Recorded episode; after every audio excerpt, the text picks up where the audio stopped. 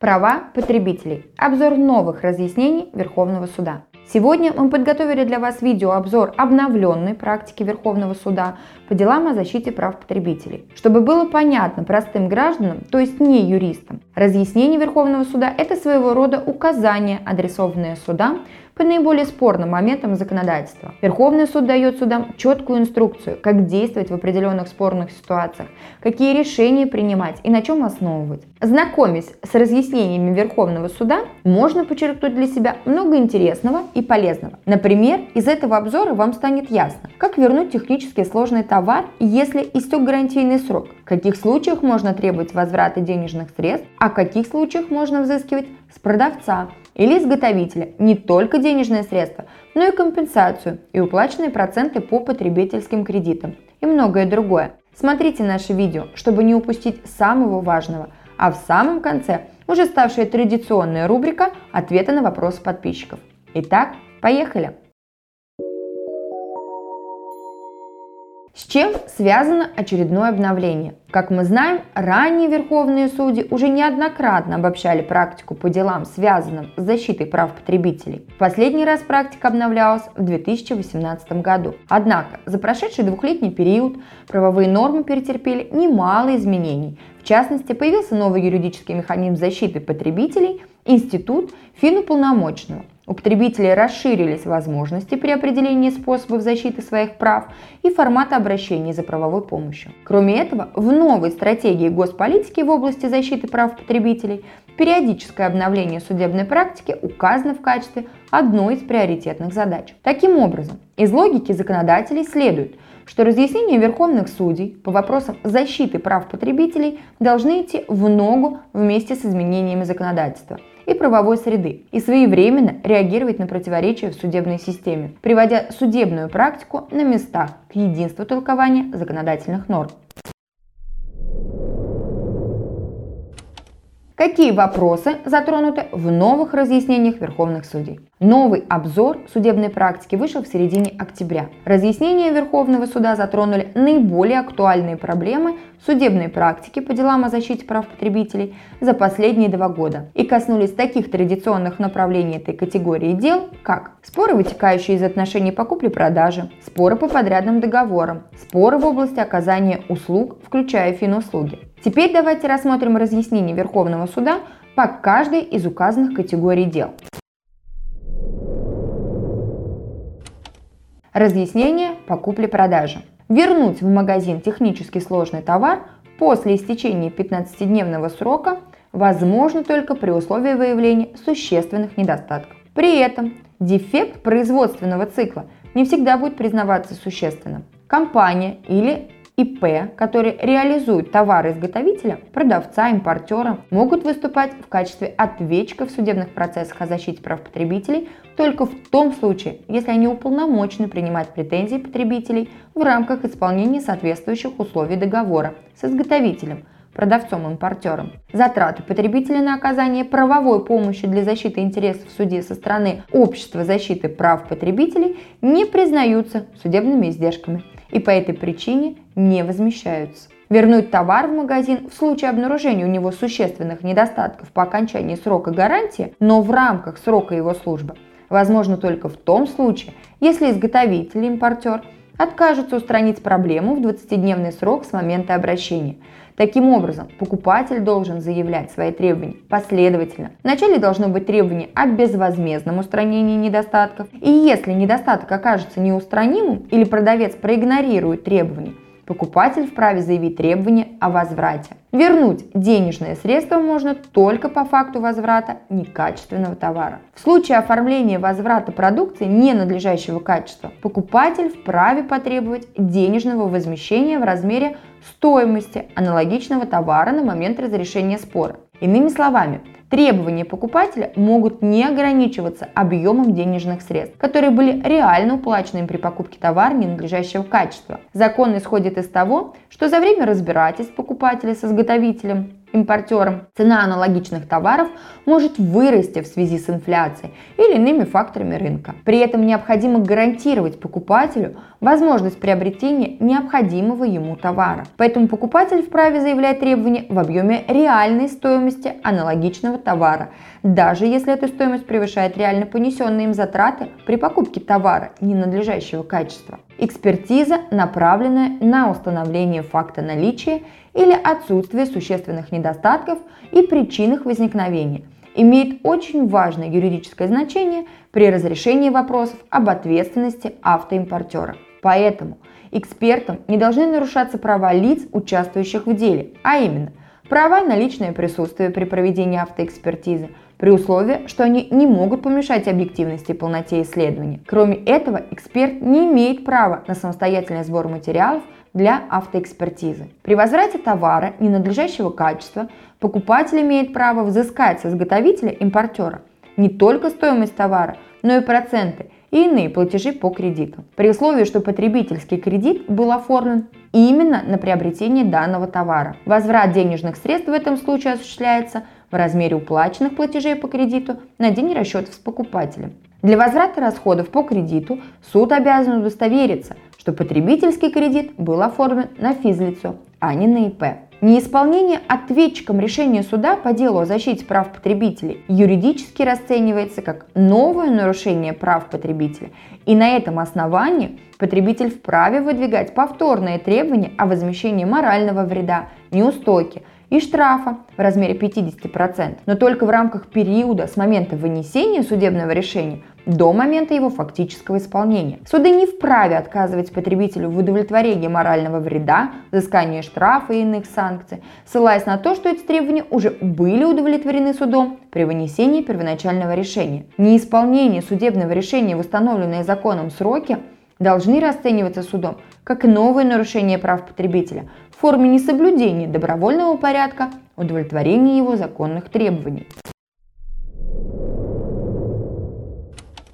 Разъяснение по подряду. Если подрядный договор не устанавливает конкретный срок службы результата выполненной работы, то у заказчика физлица есть возможность заявлять свои требования об устранении недостатков в течение 10 лет с момента принятия результата работы, при условии, что такие недостатки являются существенными. Если подрядчик игнорирует законное требование заказчика физлица об устранении недостатков, являющихся существенными, при условии, что такое требование заявляется в пределах искового срока, заказчик вправе обратиться в суд с требованием о возмещении ему денежных средств по подрядному договору, а кроме этого заявлять требования к подрядчику о взыскании морального вреда и штрафных санкций. Разъяснение по оказанию услуг. В случае необоснованного прекращения подачи газа требовать от газовщиков возмещения ущерба, морального вреда и судебных издержек вправе не только собственник жилого помещения, но и проживающие вместе с ним родственники. Члены семьи, проживающие вместе с собственником жилья, наряду с ним, являются пользователями услуг газоснабжения и, соответственно, потребителями.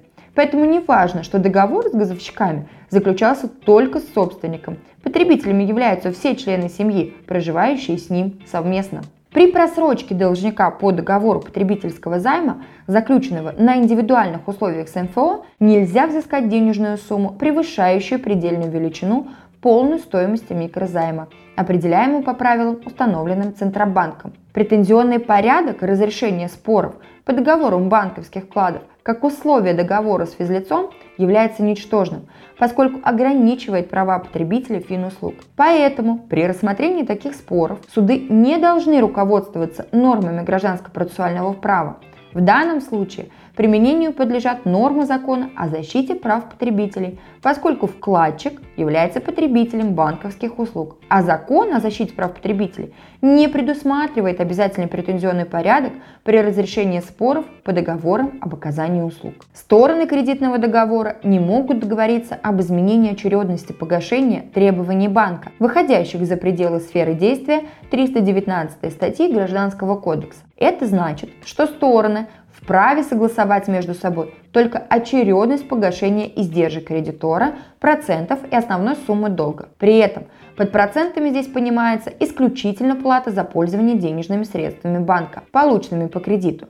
Проценты же, налагаемые в виде санкций за просрочку платежей и иные финансовые санкции банка к сфере действия статьи 319, не относятся. Таким образом, банк не может навязать клиенту изменение очередности погашения требований пользу санкционных процентов, пени, штрафов и так далее. Страховая компания обязана возместить затраты потерпевшего на проведение независимой экспертизы, даже в том случае, если эти затраты выходят за пределы объема финансовой ответственности страховой компании по договору. При этом не имеет значения, была ли проведена такая экспертиза до или после обращения потерпевшего в страховую компанию. Страховая компания обязана обеспечить клиенту сохранение гарантии автодилера при осуществлении ремонта транспортного средства. Обычно страховая компания, признав случай страховым, дает направление на ремонт, на станцию техобслуживания. Однако во многих случаях ремонт вне сервисных центров автодилера автоматически прекращает действие гарантии на транспортное средство. Таким образом,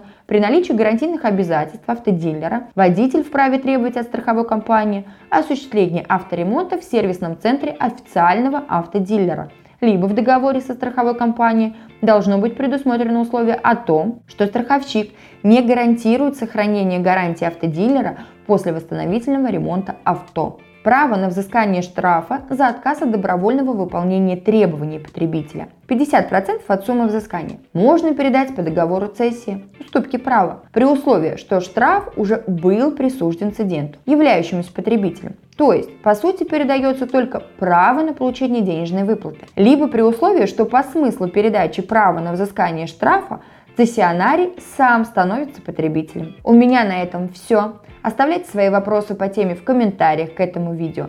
Мы обязательно снимем видеоответы к самым интересным из них. Ставьте лайк, подписывайтесь, жмите колокольчик. Это поддержит наш канал и поможет нам снимать еще более интересные видео. Ну а если ваш вопрос не требует отлагательств, обращайтесь к специалистам отдела по защите прав потребителей юридической компании Юрвиста. Мы поможем вам оперативно решить любые проблемы с учетом особенностей вашей конкретной ситуации. Наши контакты есть в описании к этому видео. Переходим к ответам на ваши вопросы. Здравствуйте. Была оплачена услуга за абонемент танцев. Из-за ссоры с руководителем после двух тренировок по абонементу пришлось бросить. Как вернуть деньги за оставшиеся дни абонемента? Можно ли требовать возврат на карту и иметь ли право от законных представителей требовать писать расписку о получении средств? Денежные средства вернуть э, вы вправе, но всегда нужно учитывать условия договора, который вы подписываете, поскольку, скорее всего, в вашем случае был э, подписан договор на оказание услуг. Преподаватель оказывал вам услуги по, э, соответственно, обучению танцам. Э, я так понимаю, ребенка. А если денежные средства вам согласны вернуть и возвращают, то основанием э, вы спрашиваете про расписку. Да, действительно, они обязаны потребовать от вас расписку, потому что э, данному лицу также необходимо подтверждение того, что вы получили, э, вернули свои денежные средства. Претензий дальнейших к этому лицу не имеете. Соответственно, вы пишете ее собственноручно, поскольку э, вы же не осуществляете, вы не юрлицо, вы не можете осуществлять безналичные платежи. И главная формулировка здесь будет как раз то, что вы не имеете в дальнейшем претензий к стороне, поскольку в случае неподтверждения того, что деньги вам вернули, вы имеете право обратиться в судебном порядке за взысканием а, данных денежных средств и сослаться на то, что в добровольном порядке ваши требования удовлетворены не были, в результате чего подлежит уплате вам штраф, с, соответственно, с а, преподавателя в данном случае танцев за неисполнение да, вашей э, претензии, ваших требований, штраф в размере 50% от суммы, а, подлежащей возврату, от суммы иска. Чтобы вернуть деньги, сама процедура, вам необходимо написать заявление о том, что э, вы недовольны данной услугой, вы считаете, возможно, что данная услуга оказывается ненадлежащего качества, что не соответствует э, тем нормам, допустим, да, которые были прописаны в договоре. Но, опять же, возвращаюсь к изначально сказанному, что если в вашем договоре на оказание услуг было прописано, что в случае, э, если вы перестаете посещать уроки танцев, допустим, денежные средства не подлежат возврату, и вы подписываете данный договор, то требовать вернуть деньги после двух занятий, прекратить посещение, вы не сможете. Поэтому нужно внимательно изучать данный договор. Второй вопрос. Здравствуйте. Я купила усилитель сотовой связи. Гарантия на неделю. Далее. Он не работал. Потом я поменяла. И этот не работает. Тоже гарантия есть. Хочу вообще сдать товар и обратно деньги взять. А, действительно, если вам поменяли товар, заменили, соответственно, я так понимаю, что его, наверное, скорее а, всего признали товаром ненадлежащего качества, вам дали аналогичный товар, а, только не совсем понятно, вам дали аналогичный товар на то время, пока проходит экспертиза по первоначально приобретенному вами товару, усилителю, а, либо же вам произвели уже замену этого товара. Если дали на время, то, соответственно, вы его возвращаете по а, прошествии того времени, когда будет, а, допустим, отремонтирован ваш, принадлежащий вам товар. Если же вам уже произвели замену товара на аналогичный, и он также ненадлежащего качества, то вы э, по закону о защите прав потребителей вправе отказаться от исполнения договора и потребовать возврат той денежной суммы, которая была вами уплачена. Для этого необходимо обратиться с заявлением, с, четко, с четким изложением тех требований, которые вы э, хотите получить, соответственно, от продавца что расторгнуть договор и возвратить денежные средства, оплаченные по данному договору купли-продажи. Вопрос третий. Здравствуйте, приобрел Шуруповерт. В течение месяца выявилась неисправность аккумуляторной батареи. Через два дня отказал сам шуруповерт. Проведена экспертиза, произведена замена батареи и двигателя. Мной направлено требование, претензия на замену аналогич... на, видимо, аналогичной другой марки производителя. Могу ли я рассчитывать на замену или откажет по причине бывшего употребления формулировка гарантийного ремонта. Ремонтный вариант меня не устраивает. Заранее благодарю. Если вы приобрели э, шуруповерт, технически сложный товар, который является э, соответственно, не надлеж... оказался, точнее, который оказался товаром ненадлежащего качества, Экспертиза, как я понимаю из вашего вопроса, проведена экспертиза и проведена замена батареи двигателя. То есть экспертиза подтвердила, видимо, что товар был ненадлежащего качества по вине производителя. Но вы согласились на ремонт. А после ремонта вы уже направили требования на замену на аналогичный товар другого другой марки, другого производителя. После ремонта ваш товар функционирует. Соответственно, вернуть этот товар – вы можете только в случае, если он опять а, будет поврежден и не будет функционировать. Вам изначально не нужно было соглашаться на проведение ремонта гарантийного, по гарантийному обслуживанию этого товара, а, а когда была установлена причина поломки вашего шуруповерта, что это по вине производителя, по вине продавца, допустим, что не в результате вашей эксплуатации, вам не нужно было соглашаться на а, ремонт товара потребует возврата денежных средств, оплаченных за этот товар, и, соответственно, возврата товара продавцу. А в том случае, когда вам уже его отремонтировали по гарантийному обслуживанию, ваш срок гарантийный, он на данный период времени приостанавливается, поэтому он будет продлен. Вот сколько дней находился шуруповерт в ремонте, столько дней, на столько дней продлевается срок гарантийного обслуживания. В случае же, если э, повторно данный э, товар, шуруповерт, э, сломается у вас, не будет функционировать, вот в таком случае вы можете уже потребовать возврата данного товара. У меня на этом все. Я желаю вам и вашим близким всего самого хорошего. До новых встреч!